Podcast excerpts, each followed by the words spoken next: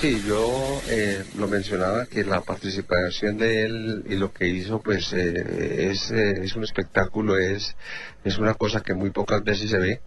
Un corredor que a los 23 años, corriendo su primer tour, gana la montaña, gana la, eh, la camiseta de mejor joven, eh, gana su, una etapa eh, pues es algo que no se ve constantemente y seguramente de cara al futuro va a ser un corredor que perfectamente va a estar peleando eh, cualquier eh, carrera de largo aliento de tres semanas si él está en un equipo que lo respalde y lo apoye.